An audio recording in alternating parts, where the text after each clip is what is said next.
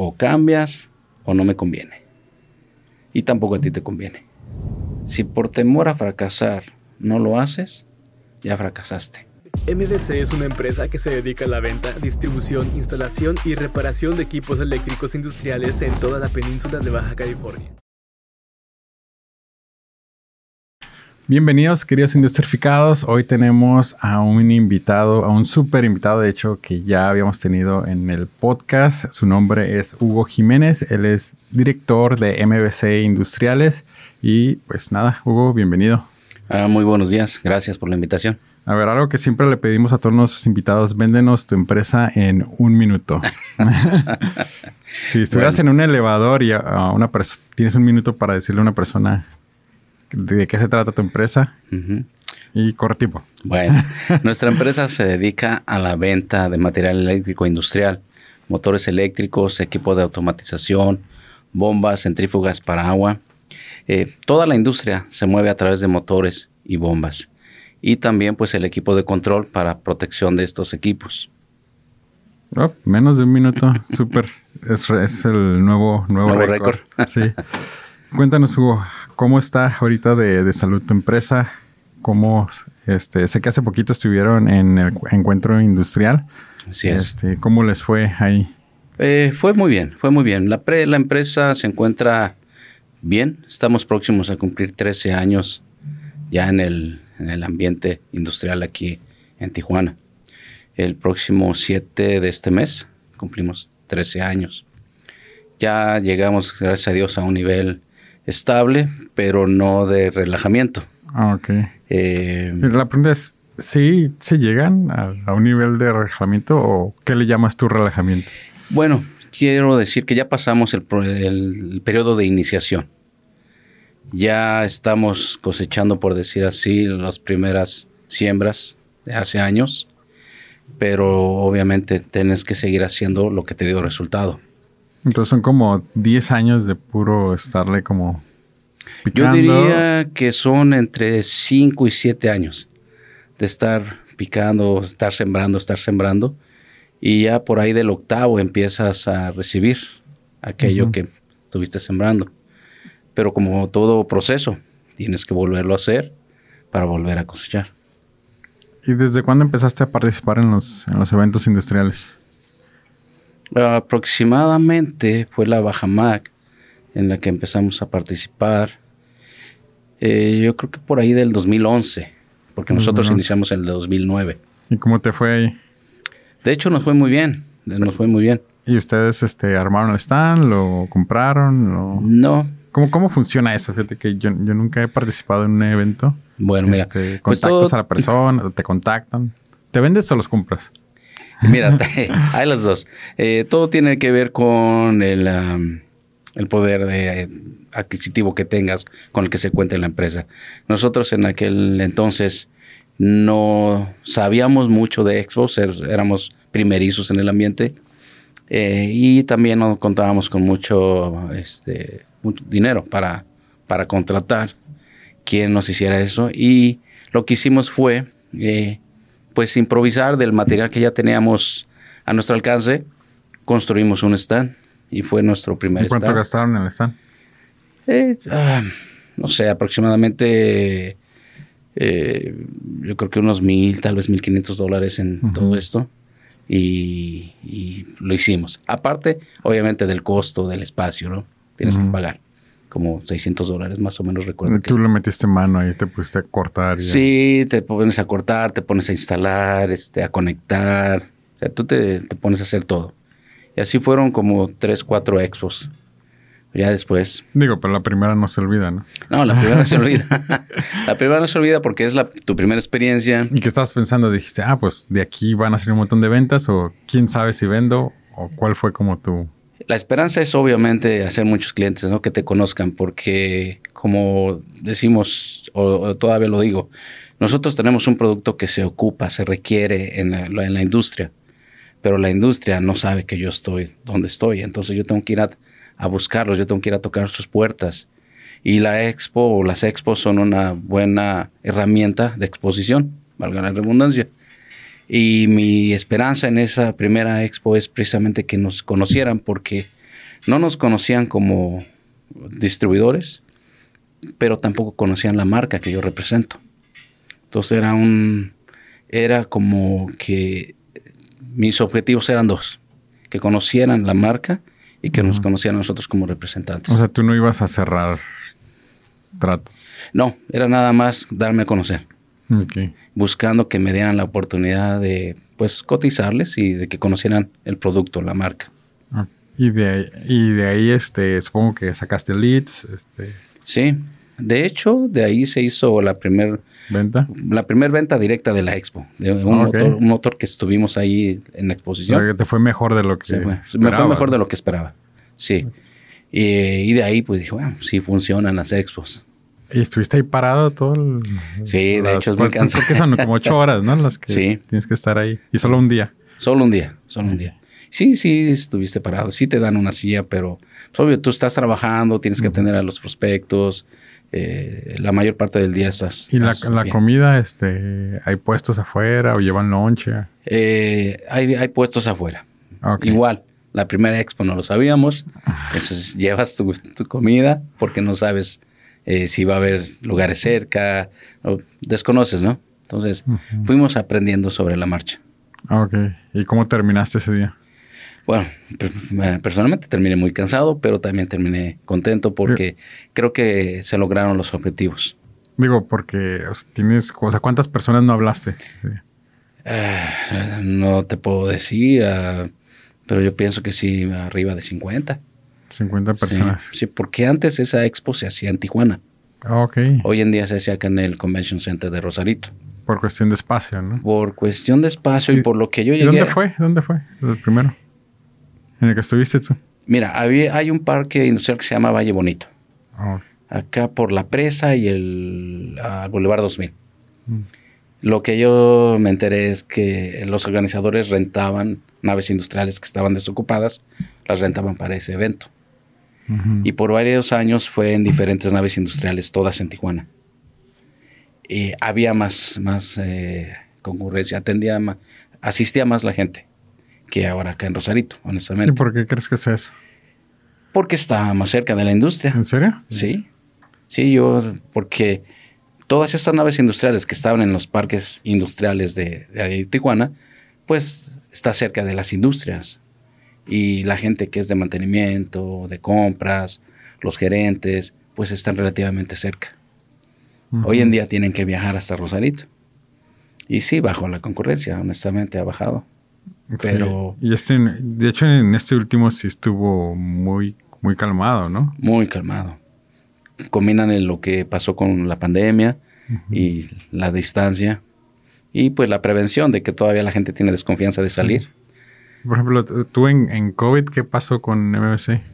Bueno, nosotros, uh, pues, a nosotros, dos miembros de nuestro, de nuestro equipo, se enfermaron creemos que fue de COVID antes que se declarara que ya estaba aquí, porque ellos se enfermaron eh, en enero, en enero, al grado que pues sí fueron al hospital, yo los llevé al hospital, pero no, no les declararon COVID porque todavía no estaba oficialmente. Pero ya después que se declaró, analizaron los síntomas y pues eso era.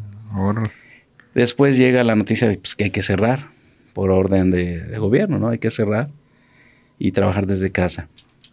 Entonces nos organizamos de la siguiente manera, todos a su casa y con los clientes acordamos que les íbamos a entregar su material de 3 a 4, 4 y media de la tarde. Entonces llegaba el almacenista o llegaba otra persona a ayudarle y así estuvimos trabajando honestamente pocos días porque para beneficio de nosotros y creo que beneficio en general, la industria no paró. Sí hubo industrias que cerraron o que eh, si tenían tres horarios de trabajo, pues ahora nada más tenían dos, tal vez uno, pero en su totalidad no pararon. Y pues nos seguían pidiendo material.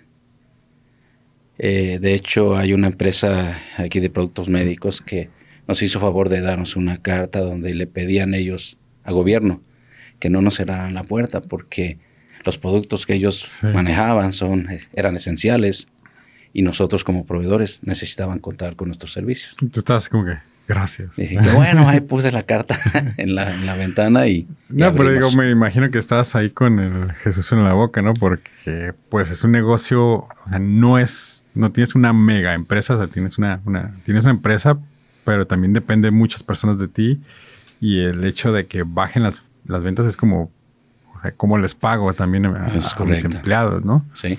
Y es este, supongo que te quita el sueño. Sí. Es, es, es estos dos años, o sea, te quitó el sueño un poco. Sí. Pero por suerte todas las, todas las máquinas ocupan motores, ¿no? Sí, pues mira, sobre todo el 2020, ¿no? Fue, fue el año, creo, más crítico. Eh, y sí llegó la incertidumbre de qué va a pasar. O sea, vamos a cerrar, eh, voy a tener que recortar personal. Eh, no quiero hacerlo, no, no me gusta hacer eso porque entiendo precisamente que somos familias representadas en cada uno de los miembros de mi equipo.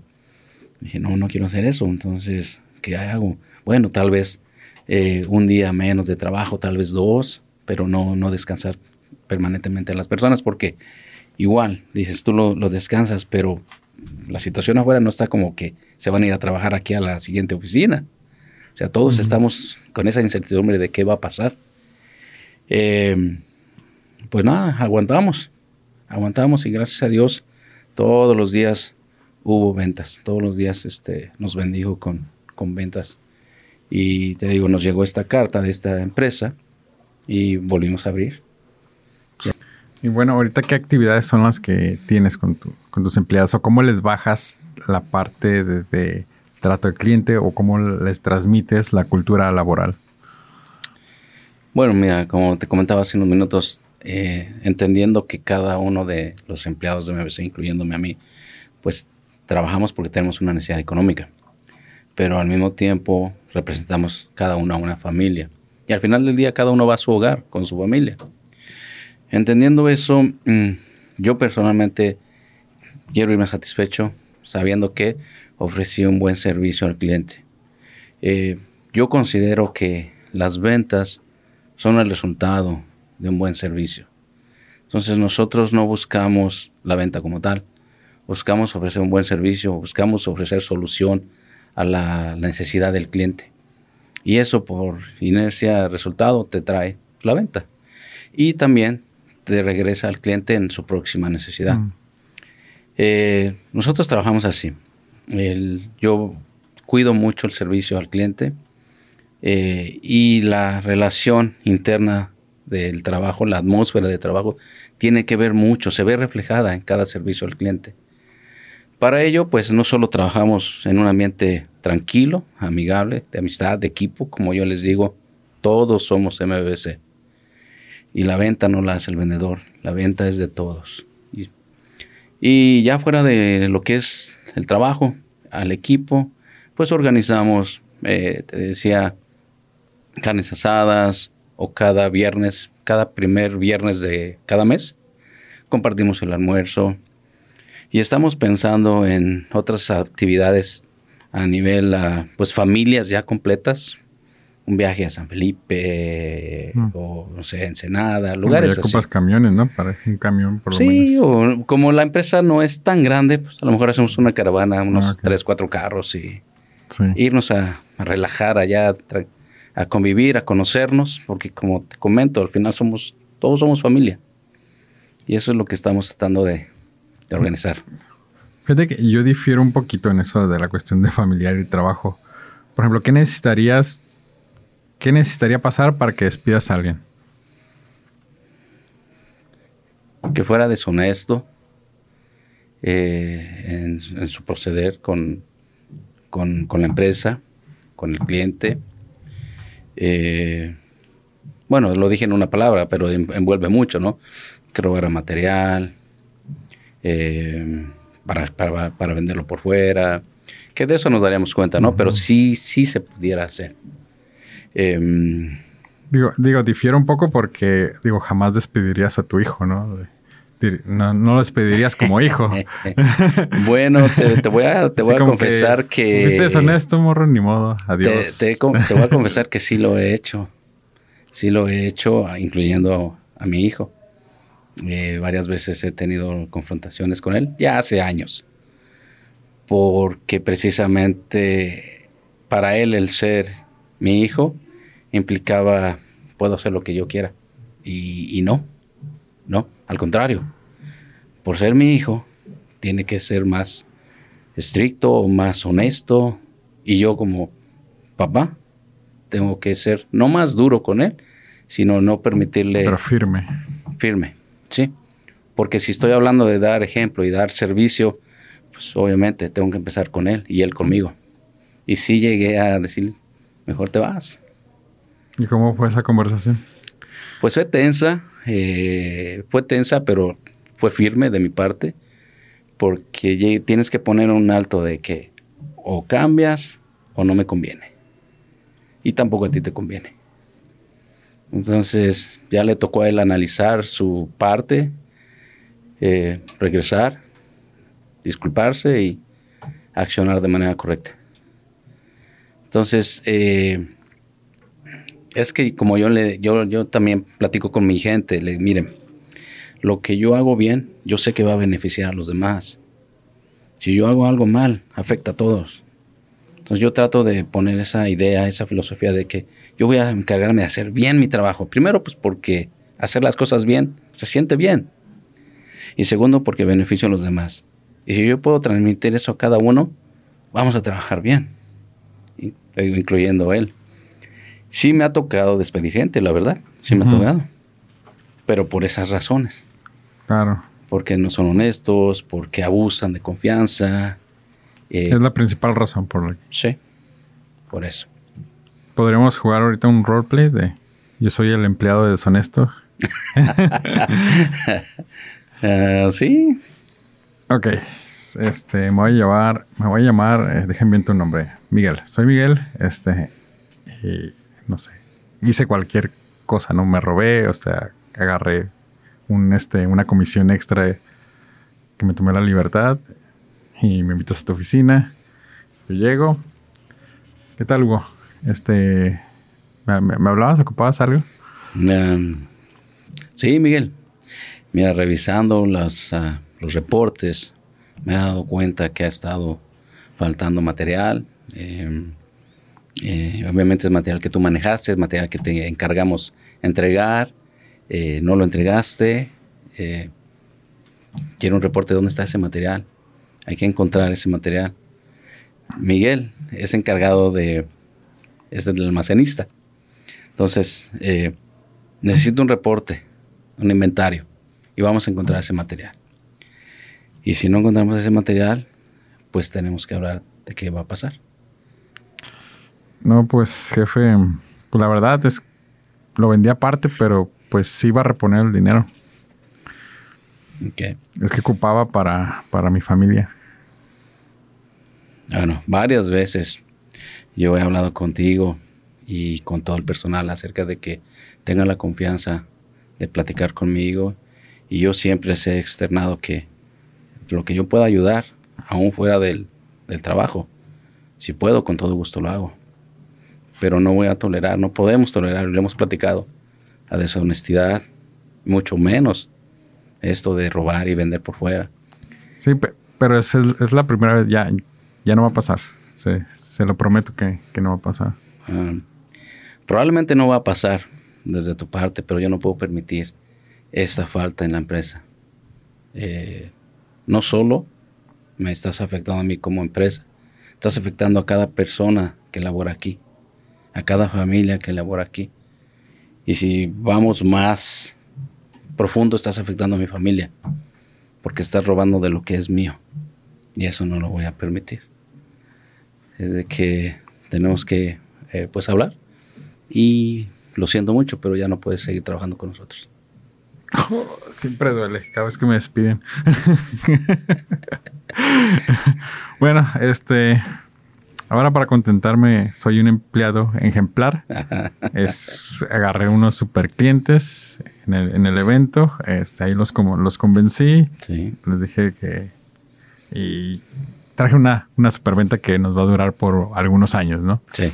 Este, supongo que tú también los, los felicitas, ¿no? De alguna manera. Este, pues adelante. Para contentarme. Ahora eres Alejandro. Ahora soy Ángel. Ángel. Eh, Ángel, siéntate, mira, te quiero felicitar por la venta que lograste. Em, fue excelente. Y no solo la venta, sino el cliente. El cliente que, más allá de la venta, va a estar regresando con nosotros. No solo por su necesidad, sino por el excelente servicio que le, le prestaste. Porque le solucionaste eh, su problema y todas sus dudas se las respondiste. Eso es precisamente lo que MBC es.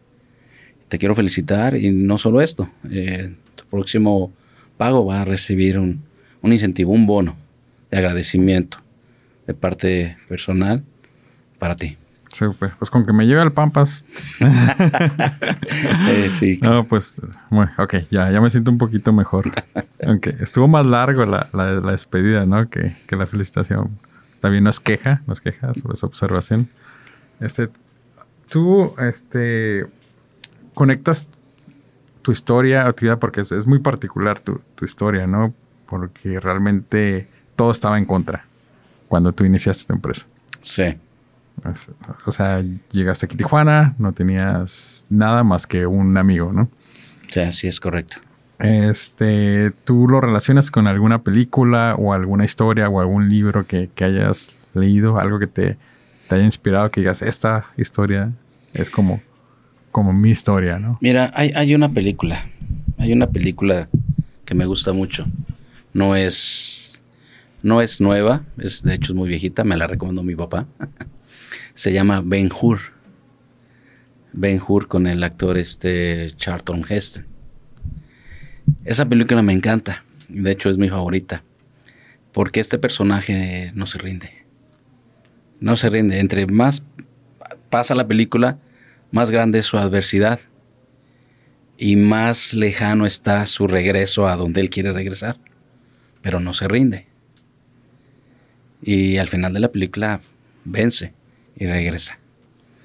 Eh, yo ahorita sí, base a la pregunta que me, habías, que me hiciste, yo no lo había pensado, pero ahorita me viene así a la cabeza. Eh, rendirse no era una opción. En ese momento no era, no era una opción. Había que salir adelante. ¿Tu familia dependía de ti? Sí. Mi familia dependía de mí, pues mis hijos en Estados Unidos. Eh, o sea, tenía dos hijos todavía menores de edad que dependían totalmente de mí. Entonces, no, rendirme no era una opción. Eh, tenía que aprender el negocio sobre la marcha, porque no es un negocio que yo sabía. Como en una entrevista anterior te platiqué, no es algo que yo planeé, voy a hacer esto. No, esto es lo que tenía, era la única opción. Hacer esto o, o rendirme. Entonces, ¿Y con, pues, ¿con quién platicabas de esto? Digo, porque o sea, me, me, imagino el bronconón que te cayó y yo me lo imagino y lo siento y es como que prácticamente todo el mundo se me, se me viene encima. ¿no? Eh, sí, sí, efectivamente, eh, pues aparte de platicar mucho, mucho con Dios, platicaba con mi amigo. Eh, pero más que platicar para pedirle consejo era para desahogarme de todo uh -huh. lo que traía. Era pesada la carga pero después de desahogarte, si sabes que eso es solo parte de, me desahogo, me quito ahorita un poquito de esto, ok, ¿qué voy a hacer? Y irse a trabajar. Sí, porque digo, aquí en Tijuana pues tenemos miles de deportados de, sí. de Estados Unidos y no, no todos prosperan como, como tú lo hiciste, ¿no? Eh, sí, sí, me, me he este, topado algunos y de hecho un comentario que con lo que acabas de decir, una, un amigo que conoce aquí, que es de aquí, me dijo, oye, yo llevo 18 años que, y no puedo comprar mi casa, dice, y tú en dos años ya tienes tu casa.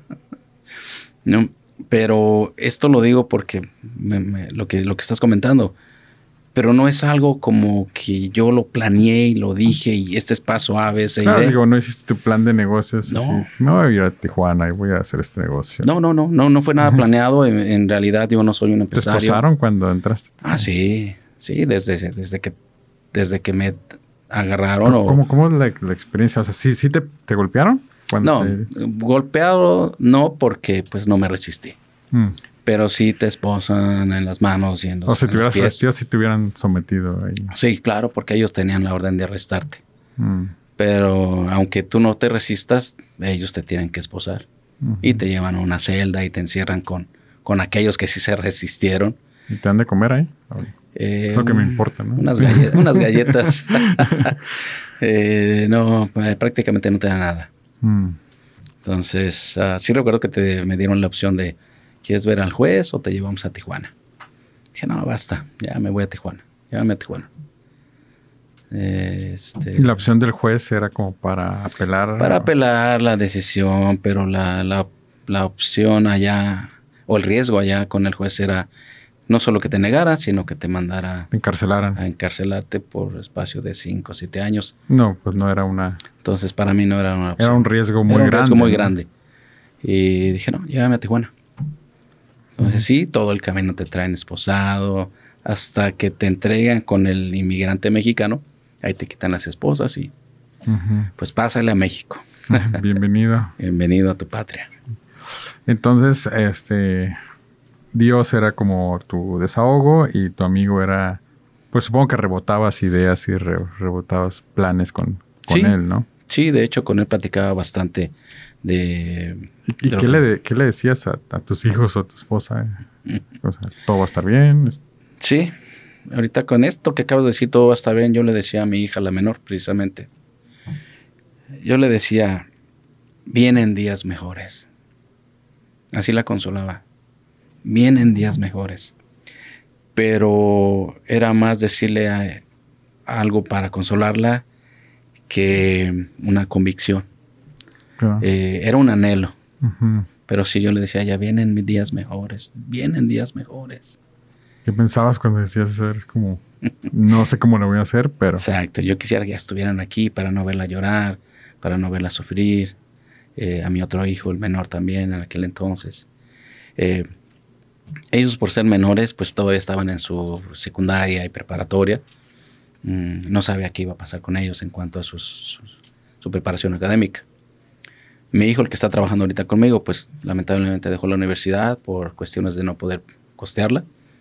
Y al final, unos años después, se vino a trabajar conmigo y es el que está ahorita conmigo. Mis dos hijos menores, gracias a Dios, el muchacho terminó una carrera técnica electricista y ahorita, gracias a Dios, está muy bien trabajando muy bien. Mi hija la menor pues ya es mamá, se casó y también ya está estable. Pero los días mejores llegaron. Ya están aquí. Y empezaron a llegar, sí, gracias a Dios. Muy padre.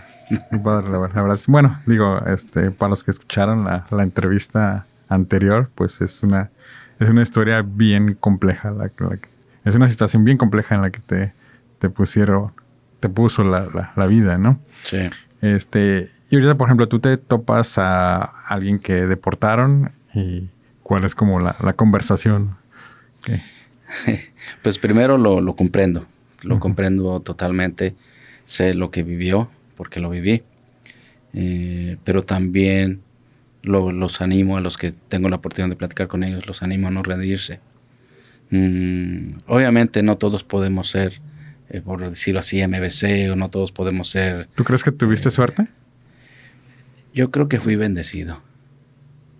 Yo creo que fui bendecido. No, no es cuestión tal vez de suerte, eh, sino que fui bendecido ahora. Yo no creo que fui bendecido en lugar de.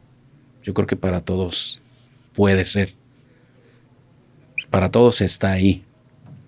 Eh, yo creo que ya ahí reside en la relación él con uno. Claro. Digo, porque aquí en Tijuana pues, los call centers están llenos de, personas que, que deportaron, ¿no? traen la facilidad del inglés y, eh, y todo eso. Este, pero sí, creo que de alguna manera pues no se les presenta o tal vez no es tan obvia para todos el ver las oportunidades, ¿no? Y como tú dijiste, es, era mi único camino. Sí. Sí, era mi único camino porque... O sea, ¿tú no viste otras opciones así como me voy a meter a trabajar en un call center o trabajo del albañil? Bueno, mira, de call center no, no sabía yo que, había eso. Yo pasé 26 años más o menos en Estados Unidos. Me fui a los 16 años.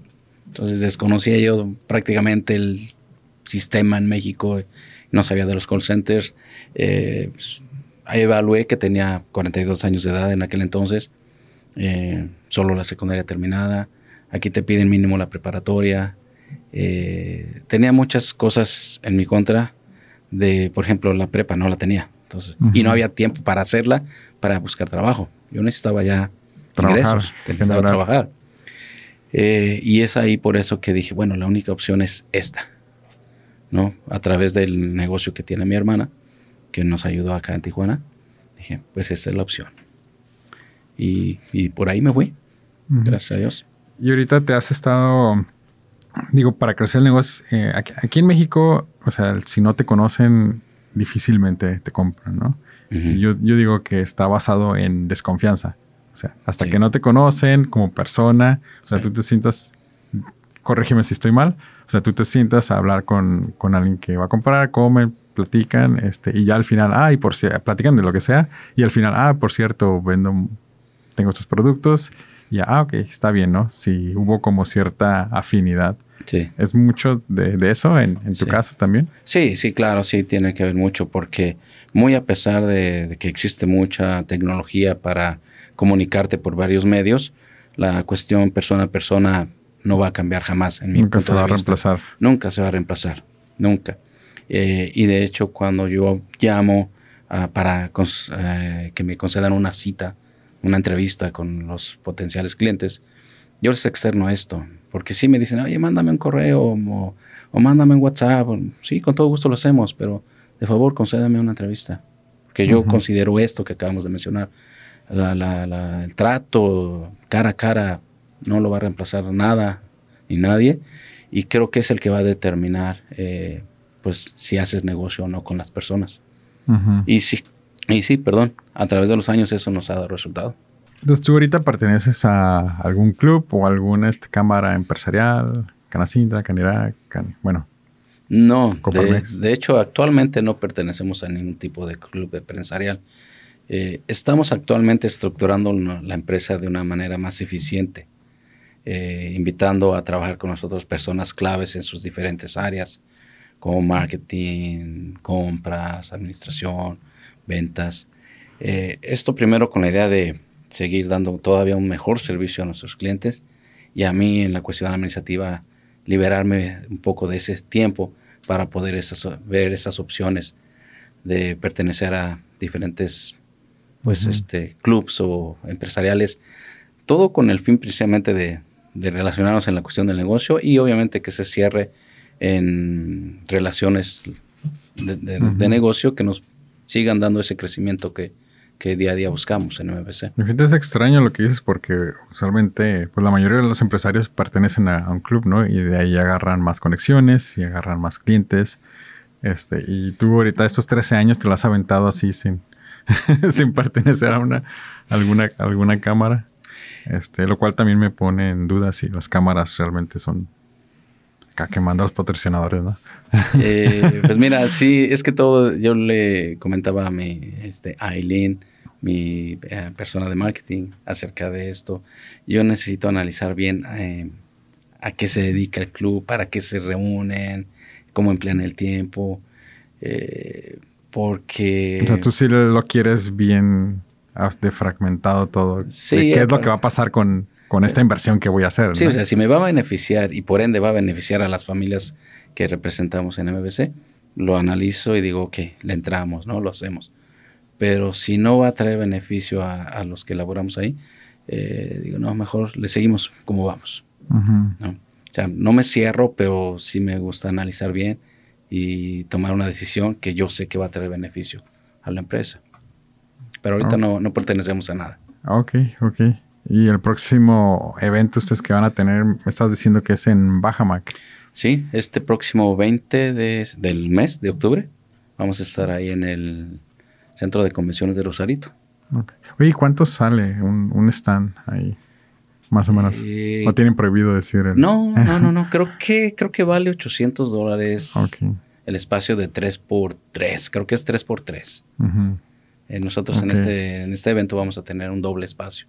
Es una, le llaman una cabecera, Entonces sí tienen ustedes un retorno, ¿no? Me estabas diciendo, en la cuestión de presencia. Sí, mira, más allá, más allá de retorno en ventas, yo creo que es eh, la exposición, la presencia, que la industria que ya te conoce, te ve que sigues vigente y siempre hay visitantes nuevos que, te van a conocer por primera vez. Entonces consideramos que más allá de ver el retorno económico eh, traducido en ventas, es simplemente hacer presencia, seguir haciendo presencia, que te vean que estás vigente y como dije, los nuevos que te vean ahí por primera vez. Súper. Y ahorita, ¿cómo, ¿cómo, haces, cómo balanceas? Digo, porque me platicas, hemos estado platicando mucho de la parte empresarial, pero tú como persona, ¿cómo balanceas la parte familiar y la parte de Hugo empresario? Pues es, es, algo que voy aprendiendo. Yo no soy empresario de carrera, eh, no he tenido otros negocios. Este es el primero y espero en Dios que sea el único. Eh, y digo el único siendo exitoso, claro, ¿no? Eh, voy aprendiendo. He tomado alguna clase, un diplomado para manejar mejor la empresa y, trato de lo que es la cuestión laboral dejarla una vez que salgo de la oficina hasta el próximo día a las 8 de la mañana. Para que no llevarme cargas a la casa y afectar pues mi relación familiar allá. Trato de separar. Aprendí eso hace muchos años. Pero no llegas así como platicando de lo que pasa en el trabajo y todo. Cuando son cosas así positivas, sí. Sí las comparto con, mi esposa o con mis hijos, sí lo comparto. Cuando son preocupaciones, algún conflicto, eh, eso me lo guardo porque igual no quiero...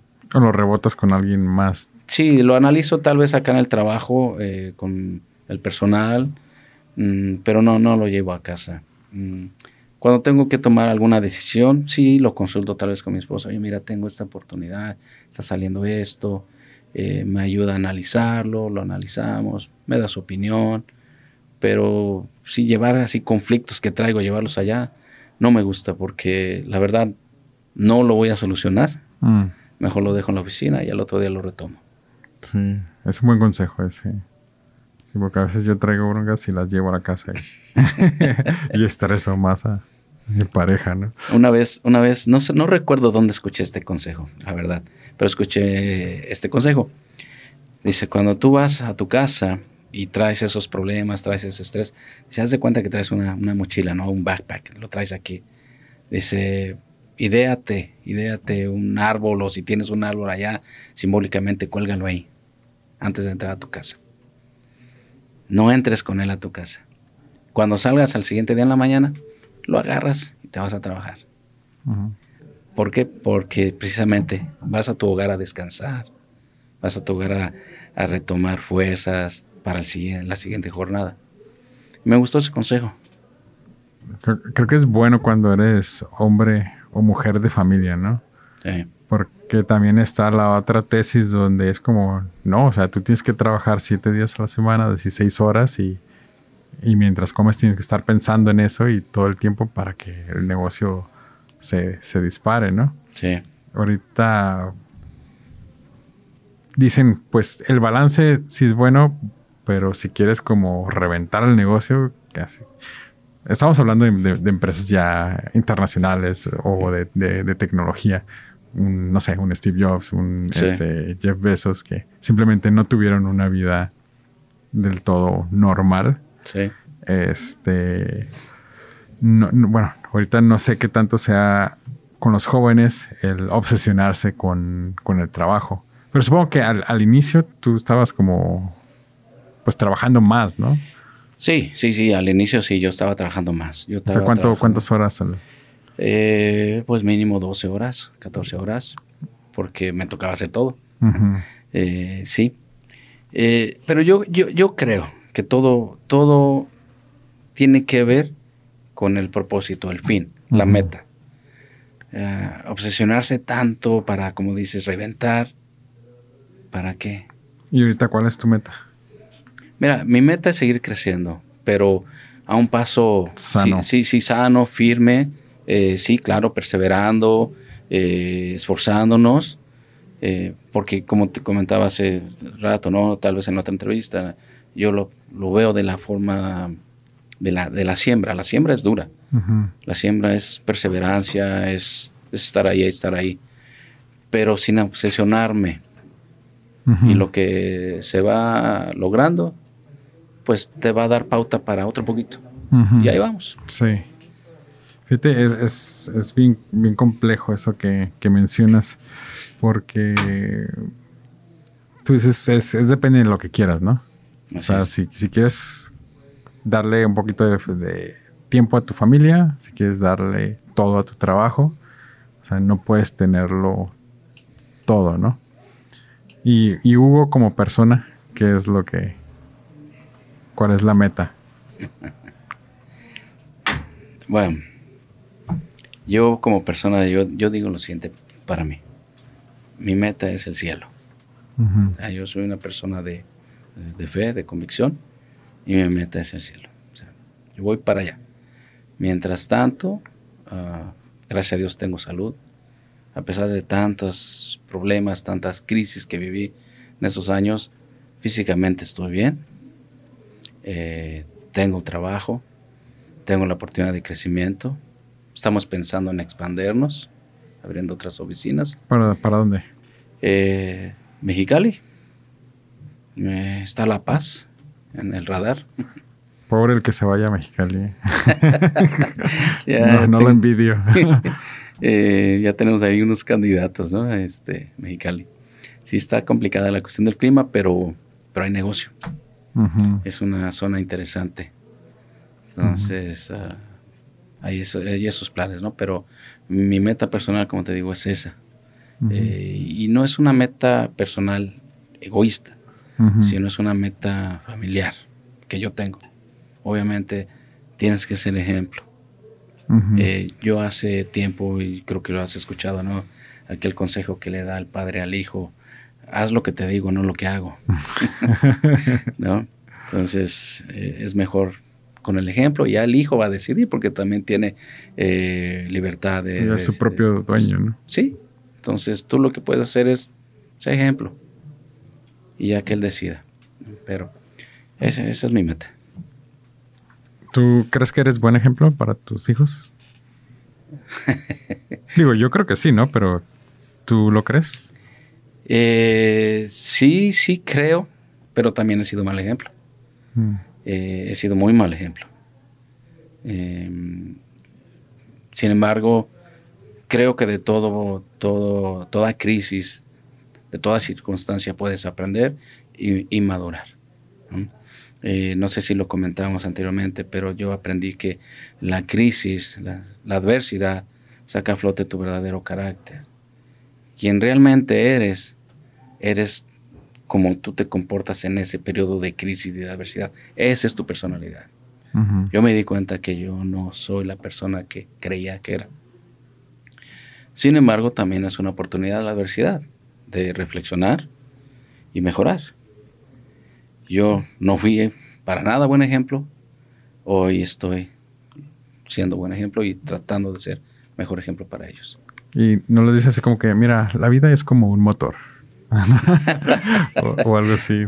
No sé, usas así como ejemplos de, tu trabajo tal vez para resolver ciertos problemas con, tus hijos o, mm, no, no, lo he pensado. No, no, pues es, bueno. Este, lo voy a analizar. Fíjate que, ahorita se me ocurrió igual un, un ejemplo de consejos para padres de familia que trabajan en la industria, ¿no? Mm, puede ser. Lo, lo voy a anotar aquí. No, no es cierto.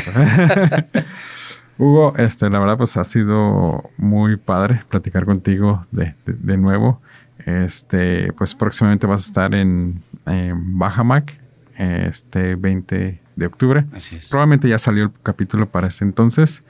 Este, no sé si tengas algún mensaje para las personas, para compañeros empresarios, empleados, eh, clientes, lo que gustes. Bueno, primero que nada, pues muchas gracias por volverme a invitar, con todo gusto. Eh, lo hago, me siento muy bien. Y pues el consejo es pues, no rendirse. no rendirse. Yo creo que muchos nos quedamos en el periodo de la, de la siembra. Nos rendimos porque queremos ver el fruto ya. No rendirse, no rendirse. Porque el fruto, el fruto llega. Sí, creo que tu superpoder es la resiliencia. Pero no soy una persona resiliente. ¿No? No. ¿Por qué? O probablemente... Digo, por lo que me has dicho, o sea, es claro ejemplo de la resiliencia, ¿no? Cuando no tengo otra opción, lo hago, hago las cosas. Eh, y he estado yo autoanalizándome. Soy una persona que si puedo evitar eh, meterme a eso, lo hago. Y por años lo hice, por muchos años lo hice. Eh, pero he venido aprendiendo. Si tienes, si por temor a fracasar no lo haces, ya fracasaste. Y eso lo aprendí ahora con todo esto que me ha pasado. Y Hacerlo con miedo. Sí, o sea, aunque, lo, aunque sea con miedo, pero hazlo. Y es lo que le he dicho a mi, a mi, gente, también lo he aprendido. Porque por temor a fracasar no hice muchas cosas. Mm. Por miedo no hice muchas cosas. Una que te arrepientas así, machín. Que me arrepienta. Pues ah, perdí una casa en Estados Unidos. Compré una casa y la perdí por... ¿Cuál era tu opción ahí? Mi opción... Se vino abajo el mercado de, de propiedades. Se vino abajo. Muy, muy abajo. Entonces, la casa que yo compré valía menos de la mitad del precio que yo la había comprado. Y tenía la opción de que, pues no, aguanto, aguanto y pago y sigo pagando. No analicé que esto iba a volver a normalizarse. Eh, me dio miedo. Dije, no, ¿cómo voy a pagar por algo que no vale? ¿Y la vendiste a mitad de precio? Eh, no, lo peor, la abandoné, la dejé. Uh. Entonces, por esa inseguridad, por ese temor, por no ser perseverante, eh, por, por aguantar la crisis. Sí, ahorita mínimo están a medio melón, ¿no? sí, mínimo.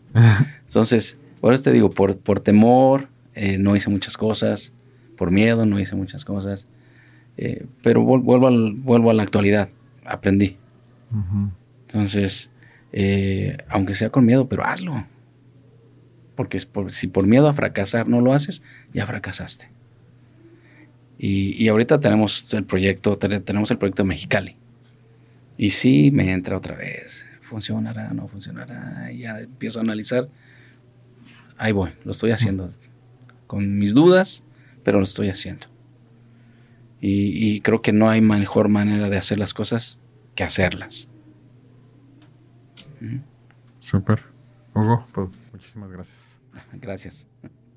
Nesco es una empresa familiar con más de 30 años de experiencia en el ramo eléctrico y las nuevas herramientas tecnológicas que se han integrado han logrado generar el prestigio con el que contamos actualmente en el ramo eléctrico. Nesco, energizando tu mundo.